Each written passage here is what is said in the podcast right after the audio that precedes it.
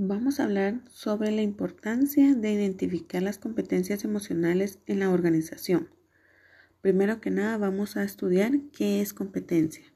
Competencia es la capacidad de movilizar adecuadamente el conjunto de conocimientos, capacidades y habilidades y actividades necesarias para, realizar alguna actividad diversa.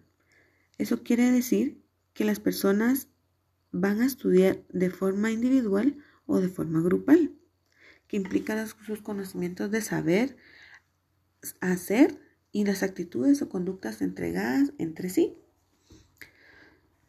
Vamos a ver lo que es la competencia emocional.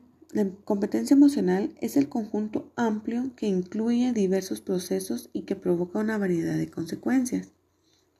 Para poder identificar estas competencias pueden ser de cinco dimensiones, que entre ellas están la cooperación, la asertividad, la responsabilidad, la empatía y el autocontrol.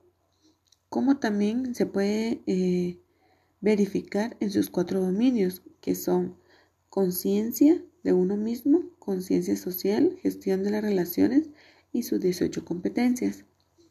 Entre esas 18 competencias pueden estar la competencia personal, y la competencia social.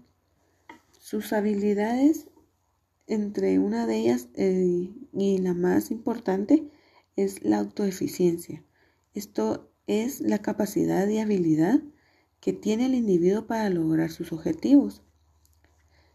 Entre las habilidades que debe afrontar, emociones negativas, que mediante se usan las estrategias de autocontrol, la inteligencia emocional, la educación emocional, la competencia emocional.